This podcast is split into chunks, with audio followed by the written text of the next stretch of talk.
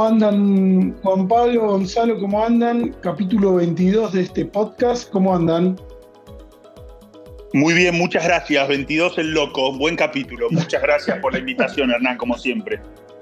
¿Cómo estás, Hernán? ¿Cómo estás, Juan? Bien, bien. Bueno, felicidades, Gonza, que, es el primer capítulo como padre.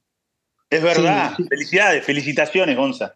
Muchas gracias. Si escuchan algún llanto de fondo, pido disculpas, pero estamos aprendiendo. Bueno. Bien, es importante eh, que no sea oncóloga ni geniturinario, nada de eso. que no sea médica, ya diría que. Claro, Exacto, eso sería ideal. Eso sería ideal. punto, criterio de inclusión. Exacto. Bueno, eh, arrancamos con el, estudio que presentó eh, Maja Hussain sí, señor. De, del, cáncer de próstata del BRCA-WAY, en fase 2 en pacientes resistentes a la castración no expuestos previamente a IPAR mutados, BRCA 1, 2 o ATM, y lo que a, mí, a mí al menos me llamó la atención, que creo que es el primer estudio, eh, si es un fase 2, randomiza a tres ramas, y es la primera vez al menos en mi registro, que veo una rama de un monoterapia y eh, en, otra de las ramas la combinación de eh, una terapia de nueva generación con un hipar. Además de la viratrona sola, ¿no? Pero, pero bueno, eso fue creo que lo, primero que me sorprendió. Eh, ¿Y qué les, qué les parecieron los resultados? Yo creo que el BRCA Way claramente no cambia, ya lo habíamos conocido, Maja ya lo había presentado en ASCO hace un par de años atrás, claramente no cambia la práctica, pero sí nos viene a enseñar, hay algo que viene a confirmar y ahí me parece un debate que viene a resolver. Viene a mm. confirmar que en los pacientes BRCA mutados tiene una enfermedad más agresiva, que mm. responden peor a las hormonas y que además el combo es claramente superior en ellos. Uno ahí puede discutir ATM es un convidado de piedra, no debería estar junto con Braca, estamos todos de acuerdo, pero lo importante es, Braca, que creo que es la locomotora que arrastra obviamente el beneficio. E, y esto lo viene a confirmar porque el Propel, el Magnitude y el Talapro ya lo habían demostrado, muchos países ya tienen el combo aprobado, Argentina todavía no, después la disputa está si se aprueba en Braca solo, en HR o en Allcamers, pero el combo eh, tiene sinergia en la población braca mutado.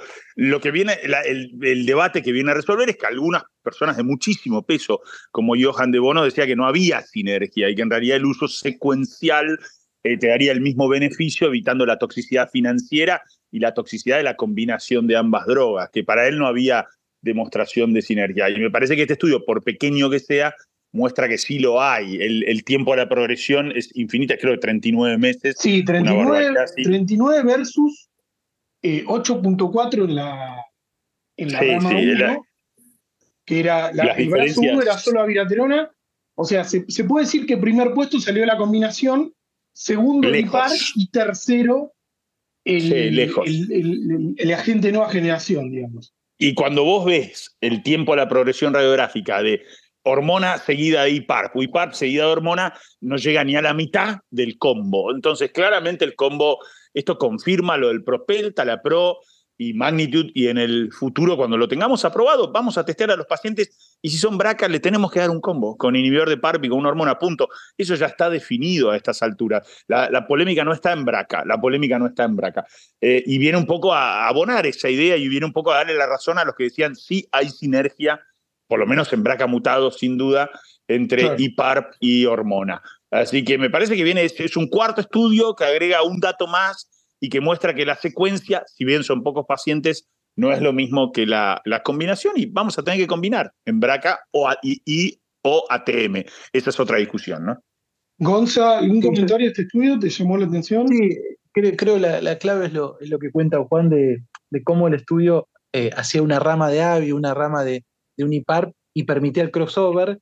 Y un mm. poco la, discusión era, bueno, si, si, finalmente la secuenciación termina dando el mismo resultado, eh, evitamos eh, la toxicidad inicial y, la toxicidad económica. Y la verdad que, que, no, ni sumada los dos PFS eh, superan a, la, combinación, así que creo que la, evidencia de la sinergia eh, como comentaba Juan, ya estaba dada por los, todos los estudios previos, pero me parece que este, este estudio, eh, aunque son pocos pacientes, saca la discusión de la secuenciación, digamos. Y bueno, si va a recibir las dos drogas en algún momento, es lo mismo, y la verdad que no es lo mismo.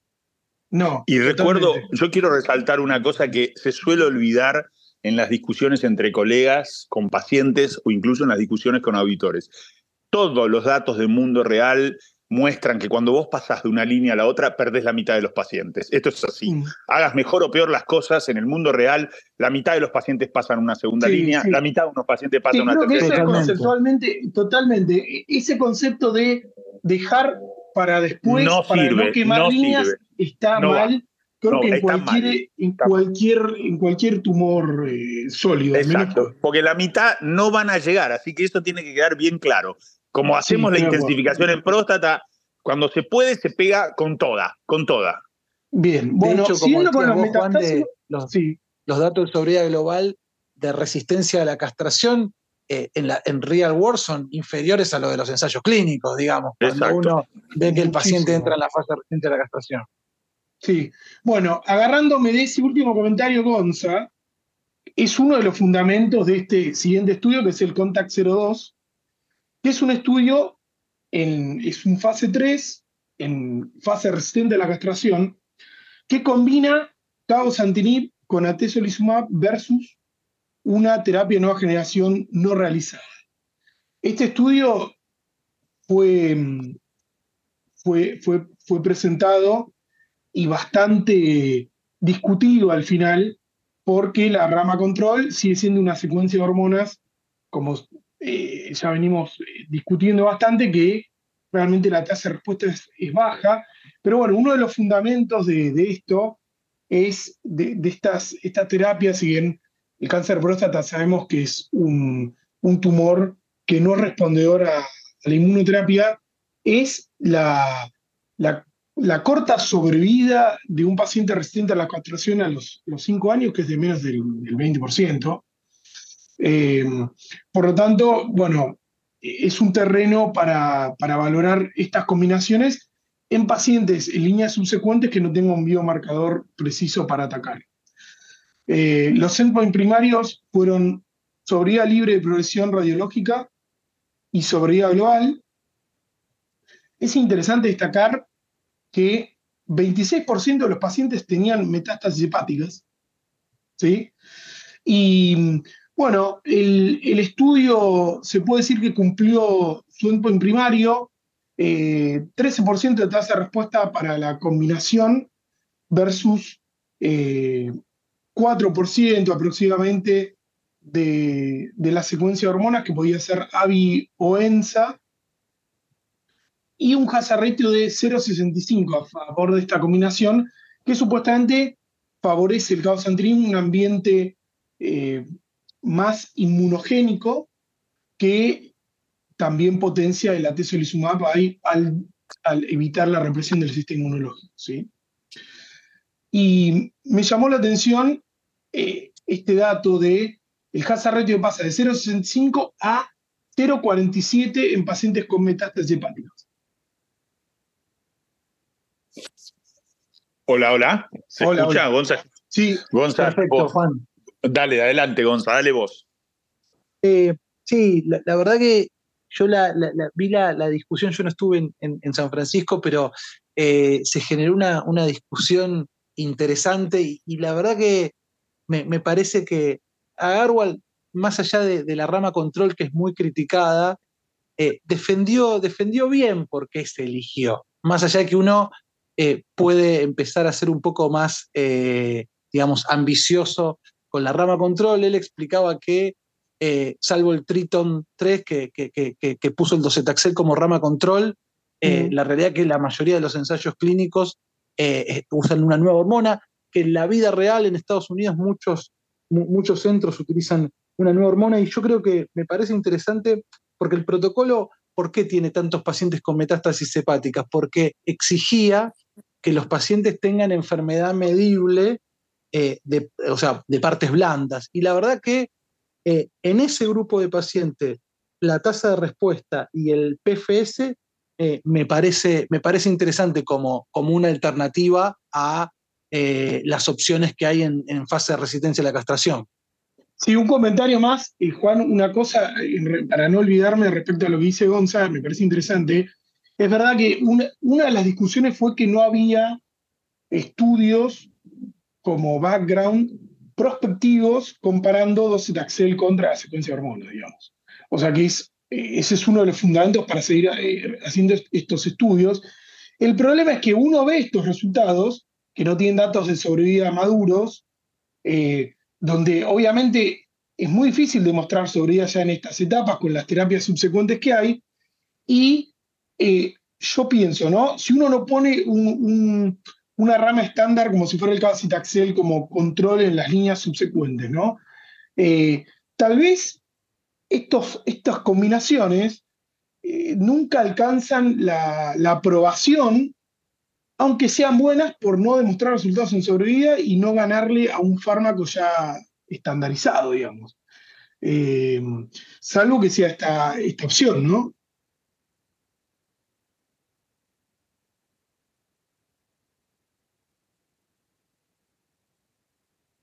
¿Ahí me escuchan? Sí, ahí, Juan, te escucho. Me parece que está muteado Juan. Oh, ahí está. ¿Ahora se me escucha? Sí, sí, ahora perfecto. Ah, perdón, perdón. Había Yo creo que estaba diciendo que se generan muchos interrogantes y que creo que Kim Chi los expuso muy bien eh, en, el, en, la discusión que hizo. El primero es cuánto agrega tesolizumab. O sea, si vos tenés el background que todos, todos, todos, todos los estudios, y son más de 10, con inmunoterapia en cáncer de próstata han sido negativos. O sea, que claramente es un tumor frío que no responde a inmunoterapia. También tenés el background por el Comet y el Cosmic, que cabozantinib es una droga activa como monodroga, como monodroga, que más o menos te ofrece esos mismos resultados. La primera gran duda es cuánto agrega la atezolizumab. Si hubiera tenido una rama con cabo solo, quizás hubiera sido esa la ganadora. Realmente agrega, porque no ves respuestas sostenidas de las que te da la inmunoterapia. Entonces creo que esa es la primera gran duda. Lo hace mucho más costoso al esquema y no está claro cuánto aporta el pembrolizumab a esta, el, perdón, el atezolizumab a esta combinación, más con el background absolutamente negativo de la inmunoterapia en cáncer de próstata, en combinaciones con quimio, con hormonas, con inhibidores de PARP, igual siempre negativa, siempre negativa. Esa es la duda número uno. La segunda duda es que eh, eh, ya, digamos, es culpa de la FDA, es culpa mm. de la EMA, por supuesto que esa sea la rama control, pero en estudios donde vos vas a incluir pacientes con enfermedad medible, con metástasis hepática, ya éticamente para mí no te lo puedes permitir, porque el docetaxel, ¿cómo vas a tratar un paciente con metástasis hepáticas con abiraterona después de ensalutamida? Cuando vos sabés que la tasa de respuesta es 4%, el tiempo de la progresión es menos de dos meses. No es ético, no es ético, no corresponde. Bueno, de hecho fue uno de los fundamentos que él dijo, fue esto exactamente vos estás diciendo que las agencias regulatorias lo aprobaron. Lo cual es, eh, cuestionable, ¿viste? Obviamente no es culpa de Neraja Garwal ni es culpa de los dueños de las drogas, es culpa de las agencias regulatorias. En, determinada población no deberían permitir estos estudios, porque realmente es lo que digo yo, que es esto de pegar a la abuela, no te podés comparar con esa rama control. Si tengo que resaltar algo, resalto lo de las metástasis hepáticas, pero la verdad que el día de mañana un paciente con metástasis hepáticas, después de una hormona, yo le voy a hacer docetaxel. Y no creo que esto me haga cambiar de parecer con el docetaxel, que hay mucha más evidencia para mí, y le voy a seguir haciendo docetaxel, sinceramente. Ahora bien, es interesante que los pacientes, este también fue otro subgrupo que se benefició, que habían recibido docetaxel en la etapa sensible. Ojo con esos pacientes, porque hoy es toda una duda de qué hacer un paciente post-charted post-stampede, post-triplete. Entonces, un paciente al que ya le hiciste docetaxel y era un pequeño subgrupo, y este pequeño subgrupo también tuvo un beneficio mayor de cabo a teso, se hace una combinación que nos agregue una opción en el paciente que vos ya trataste con docetaxel, no le vas a volver a hacer docetaxel, no querés hacerle en este momento cabacitaxel por los motivos que fuera, bueno, en ese paciente se puede conversar esta, esta opción, ¿no? Ok. Bueno, pasamos a, ya terminando con próstata, pasamos a dos estudios de localizado. Uno, el G2GAFU18, que básicamente era para pacientes de alto riesgo, PCA de más de 20, Gleason 8 a 10, con ganglios eh, negativos por, por, imágenes, tomografía o resonancia. Los pacientes eran randomizados a escalar la dosis de radioterapia a 70 Grays con tres años de depilación androgénica, androgénica o hacer 80 Grays. ¿Sí? Digo los resultados, no sé si quieres hacer algún comentario, pero el, estudio dio positivo, eh, incluso teniendo esta, esta población que se expone en forma prolongada a la castración, eh, incluso de esta manera mejora la mediana de sobriedad global en forma significativa, específica por cáncer de próstata y también la, la libre de progresión bioquímica. Eh, no sé si, si, si les quieren hacer algún comentario de eso. Para mí, para mí es un momento, para los radioterapeutas y para nosotros, los oncólogos, absolutamente histórico. Es la primera vez que un estudio de dosis altas muestra impacto en sobrevida global. Los radioterapeutas hace años que vienen intentando demostrar esto y no lo habían podido demostrar. Y este estudio con un largo seguimiento, un estudio impresionante, la cantidad de pacientes, el seguimiento que tiene, lo demuestra, impacto en sobrevida global muy significativo, muy significativo. Sí, sin, eh, cabe resaltar que más sin una toxicidad tan importante tampoco. Exacto, bueno, e, eso iba a decir, dos cosas que quiero resaltar. Más del 80% de los pacientes irradiaron la pelvis. Más mm. del 80% de los pacientes irradiaron la pelvis. Una polémica que siempre tenemos y me parece que cada vez más vamos hacia este lugar de irradiar la pelvis. Y como decía, creo que la última o anteúltima diapositiva, para hacer esta dosis en la próstata y en la pelvis necesitas intensidad modulada.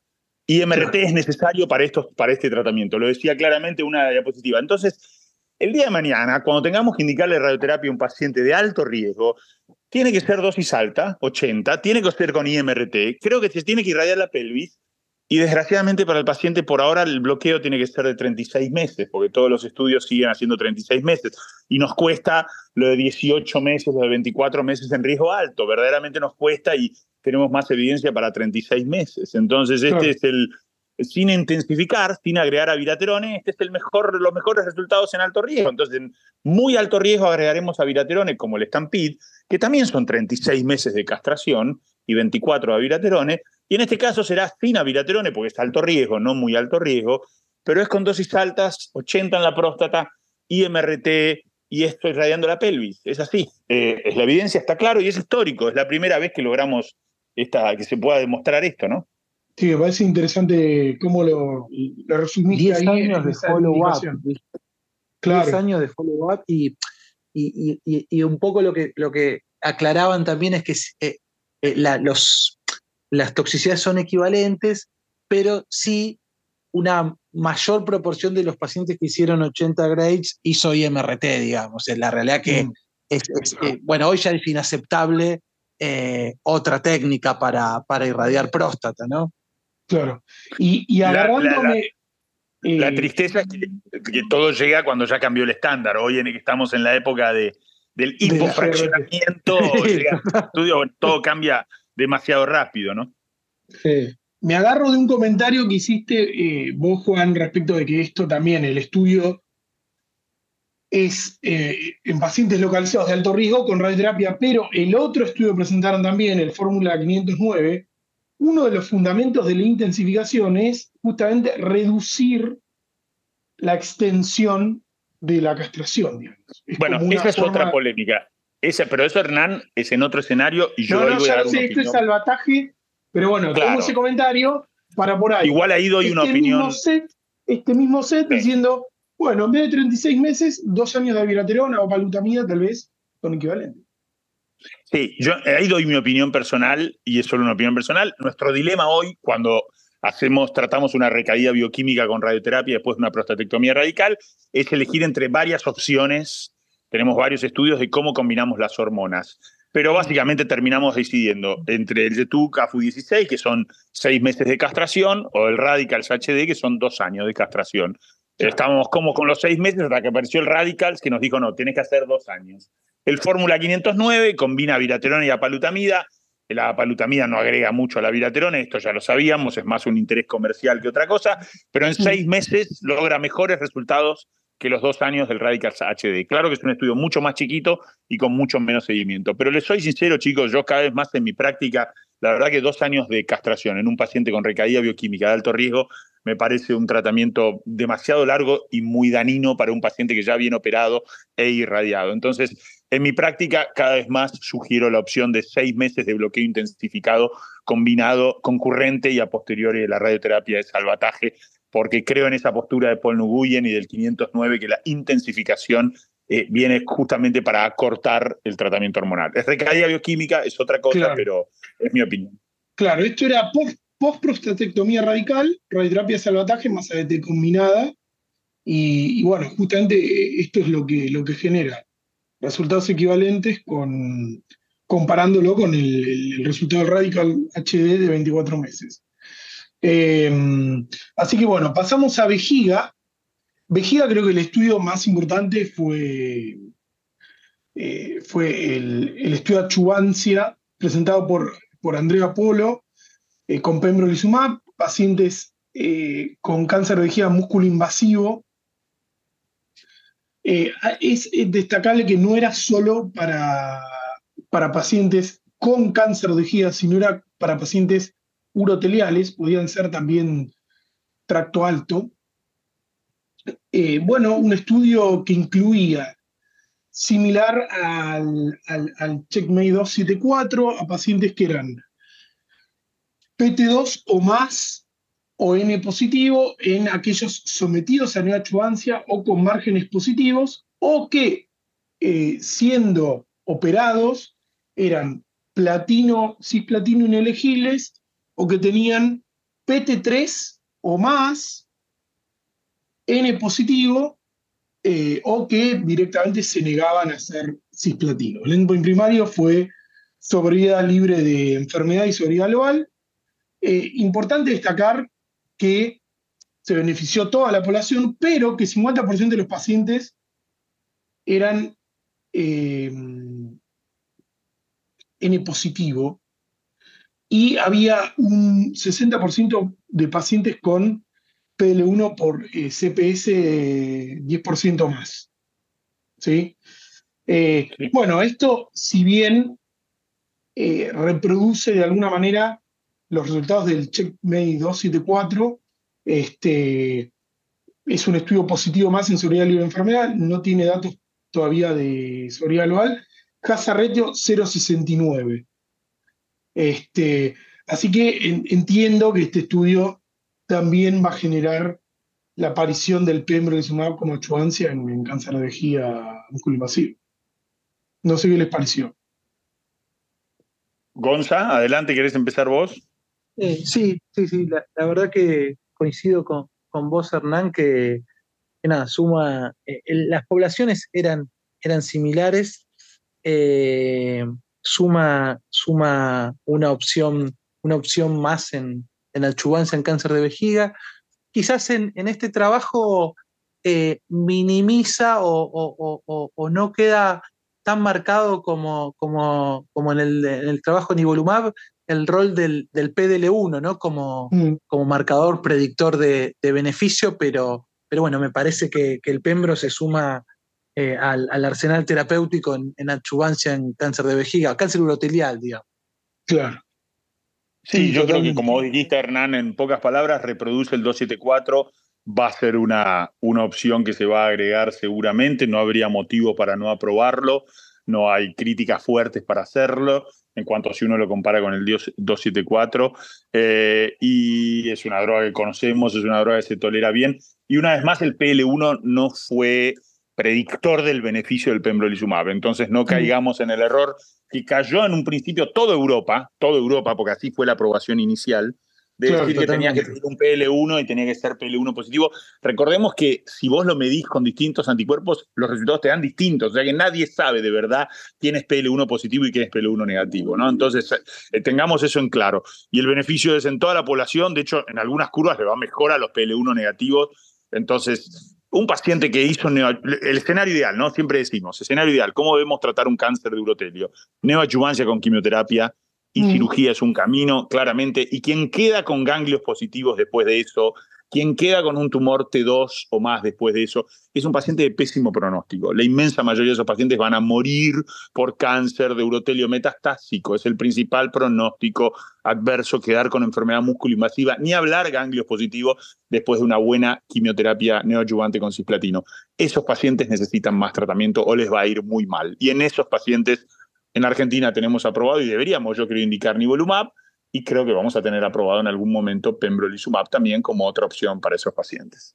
Excelente. Y, y aclarar, que, aclarar que los pacientes que, eran inele, que eran elegibles a neochubancia y por el motivo que fuere no la hicieron, la adjuvancia con inmuno no reemplaza la necesidad de quimioterapia posoperatoria si Exactamente. sí, eso es, elegible, ¿no?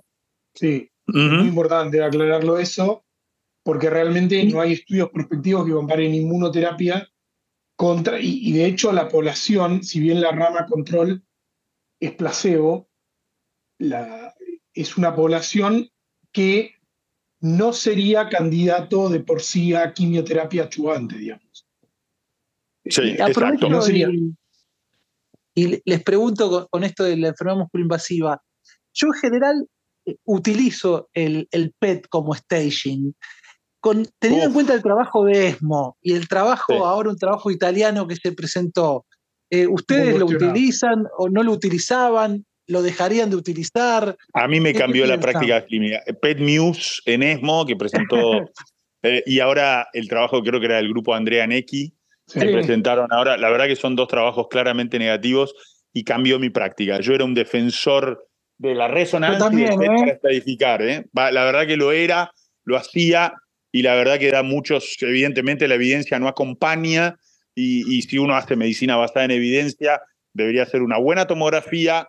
Sin duda creo que la resonancia ayuda mucho también a la estadificación local y con eso es suficiente, porque si no uno se mete más en problemas que en otra cosa. Totalmente. Eh, sí, la verdad que dos estudios negativos. Yo creo que, yo creo que eh, eh, lo, lo que hay que considerar es, estos estudios demuestran que no es para todos los pacientes, digamos.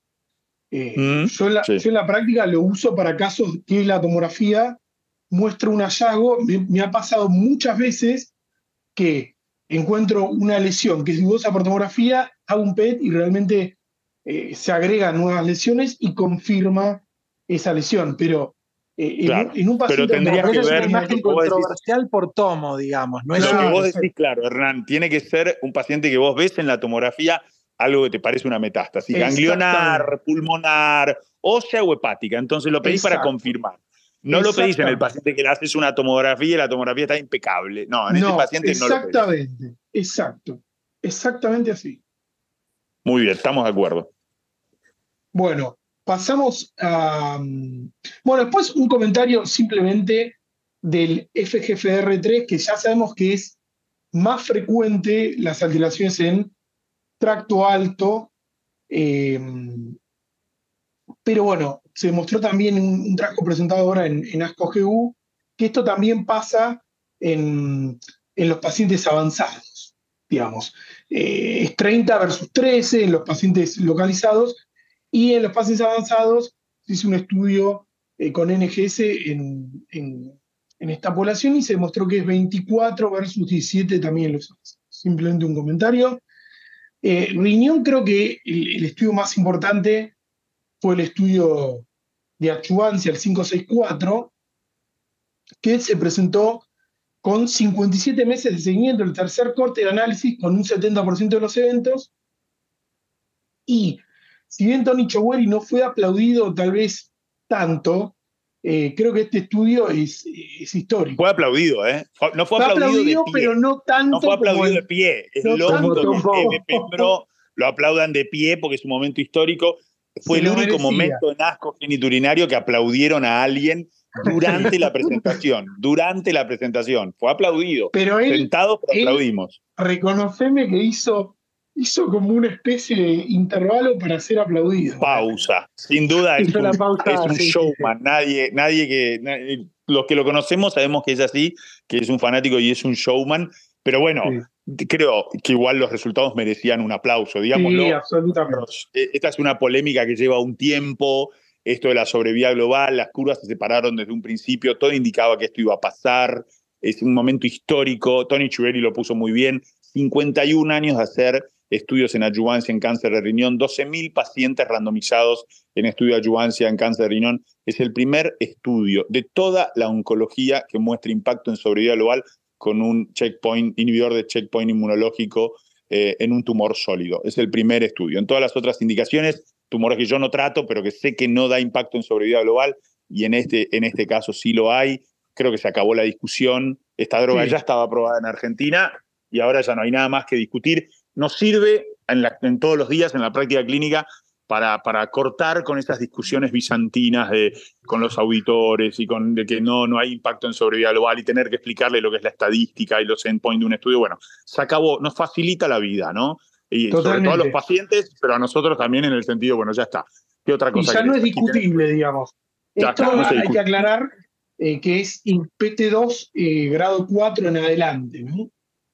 Sí, incluso en algunas reuniones de expertos se discutía si el PT3 uno lo estaría sobretratando, un PT3A con eh, la, inmunoterapia. Me parece que esto eh, salda todas las discusiones respecto a, la achuvancia y a, los pacientes que se encuentran en el grupo del, del 564, ¿no? La mayoría de pacientes Gonza eran T3 grado histológico 3. Eran la mayoría de los pacientes, así que la mayoría de los pacientes en estudio. De ahí en más, cuanto peor es el paciente, como siempre, el beneficio es mayor. Si es un T4 es mayor, si es un grado histológico 4, sarcomatoide es mayor, si es ganglios positivos es mayor, pero digamos, si el paciente cumple criterios de inclusión, debe ser tratado. Ya, ¿qué excusa? Yo creo que hoy, hoy la única objeción, ya con estos resultados que se le puede hacer a este estudio, es que no es un estudio puro de achuvancia, digamos. Eh, creo que es la única objeción que se le puede decir. Por, por los metastásicos operados. Exacto.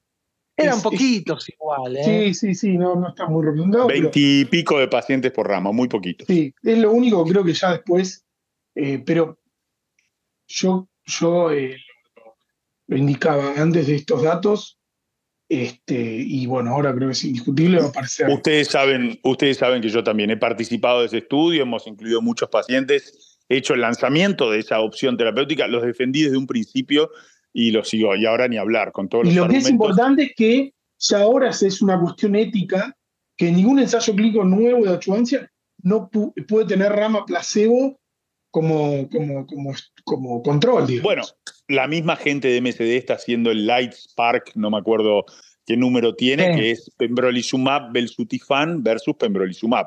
Ellos mismos lo están haciendo y está bien, ese es un estudio muy interesante, el de pembro belsuti versus Pembro. Y ese estudio creo que si no completó reclutamiento está ahí cerca. Desgraciadamente no está abierto en Argentina, pero es un estudio ya muy avanzado en su reclutamiento, si no lo completó. ¿eh? ¿Cómo, ¿Cómo, el diseño a veces te impacta? Porque el 914, la rama de Nivo, eh, fue, fue negativo y, uno piensa que fueron los seis meses Sí, Fueron, incluyeron pacientes en T2 que no eran de alto grado. También, pero esa discusión, lo lindo es que se lo preguntaron a Mozart y lo lindo es que se lo preguntaron a Tony Chuberi. ¿Quién más en el mundo tiene más experiencia que esas dos personas en el tratamiento de cáncer de riñón avanzado o ayudante? Mm. Y los dos dijeron cosas que es bueno escucharlos de ellos. O sea, esto de seguir diciendo que todas las drogas son iguales es un error gravísimo. Son drogas distintas. Entonces, paremos de decir que todos los anti-PD1 o anti-PL1 son iguales. No son iguales los estudios son distintos, los criterios de inclusión son distintos, los pacientes son distintos, la duración es distinta, la tolerancia es distinta. Entonces son estudios distintos, no estamos comparando manzanas con manzanas, estamos comparando manzanas con naranjas, con bananas. Terminémosla con eso. Los causantes que, nombró, que nombraron eh, el tiempo, claramente seis meses en el, en el 9-14, eso claramente impactó.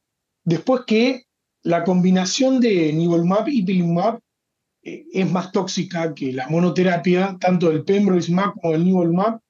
Por lo tanto, eso eh, no solo que hace que haya mayor eventos grado 3 que formalmente discontinúan a los pacientes, sino que además él consideró que hubo una sobre discontinuación, eh, teniendo en cuenta que era un estudio de achuancia, con eventos que eran menores a grado 3, pero que ocurrían en la rama de nivo-IPI digamos.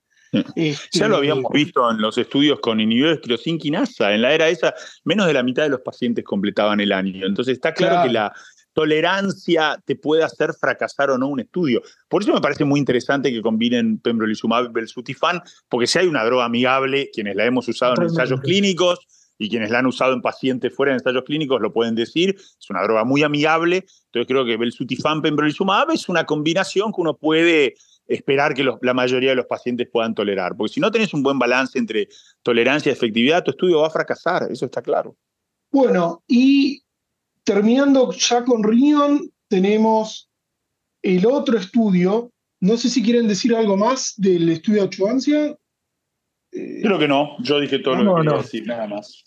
Bueno, y el otro estudio fue el presentado fue el 67T, un estudio que eh, randomizó pacientes a hacer nivolumab endovenoso versus subcutáneo.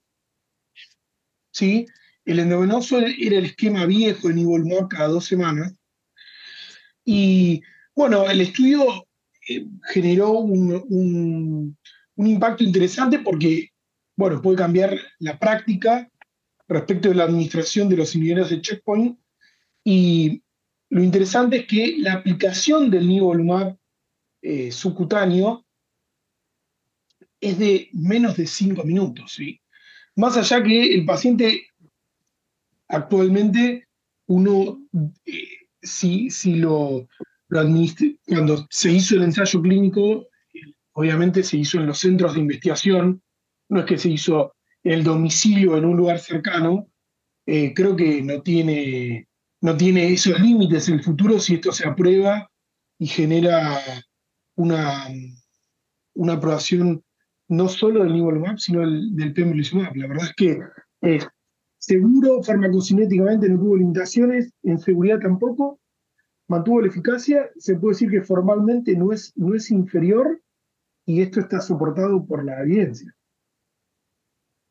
Bueno, vos participaste de ese estudio, Hernán, así que lo conoces bien. Eh, digamos, eh, sin duda que hay que ver cómo se adapta a esta opción, pero creo que facilita mucho el tratamiento para los pacientes. Era lógico esperar que por su farmacocinética este tipo de drogas, anticuerpos monoclonales, activadores del sistema inmune, pudieran funcionar de esta manera, así que me parece que va a ser el primero de muchos otros que van a seguir un camino similar, ¿no? Sí, hay en, en cáncer, Pfizer está desarrollando una droga que es el, ah, no me puedo acordar ahora el nombre, es Sanlimab, creo que es el nombre o algo similar, para cáncer de vejiga no músculo invasivo, por ejemplo, que lo hacen por vía subcutánea directamente el estudio. No recuerdo ahora el nombre del estudio, pero ya es una droga que se está desarrollando como inhibidor de checkpoint, anticuerpo monoclonal inhibidor de checkpoint de manera subcutánea. Así que creo que se van a venir otras por esa vía de, de aplicaciones. Eh, Gonza, ¿algún comentario respecto a este estudio?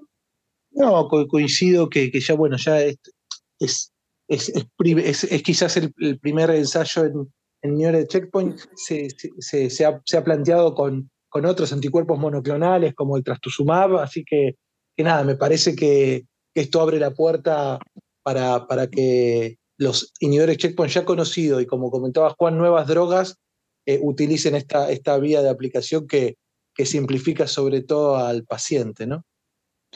Vieron que apareció en, en la presentación al final, apareció Lauren Seinhorn y dijo, ya que aprobaron rápidamente el pembrolizumab, cada seis semanas espero que pase lo mismo con esta forma del nivolumab.